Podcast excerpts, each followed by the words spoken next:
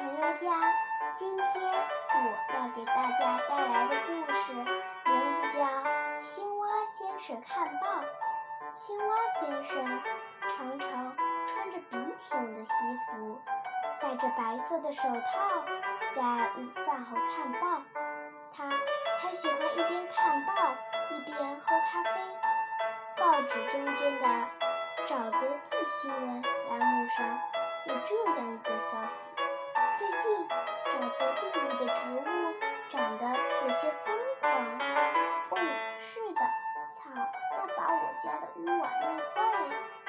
青蛙先生说：“这是一张新到的报纸，特别的大，足够把青蛙先生的身体和他的房子全盖住。”青蛙先生一手拿报纸，一手去拿咖啡，可是报纸实在太大了，青蛙先生的手臂又短，他只好把报纸摊开放在地上，然后站起来，绕着报纸跳一圈，来到咖啡前面，喝一口咖啡，然后再跳一圈，回到座位上看报。唉，真有些麻烦。于是，青蛙先生就把报纸中泽地新闻栏目撕下来，然后从洞里伸出手去拿咖啡喝。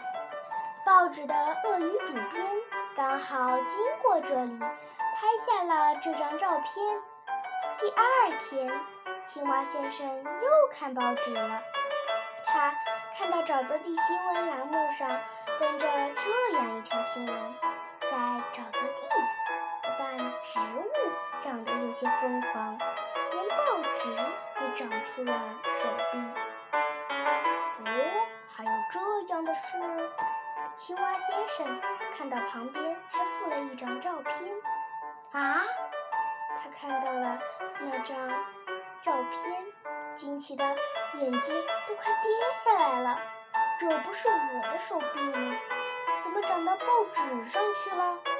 青蛙先生找到鳄鱼主编，说：“那不是报纸的手臂，那是我的手臂。可是我不明白，你的手臂怎么会从报纸中间伸出来呢？”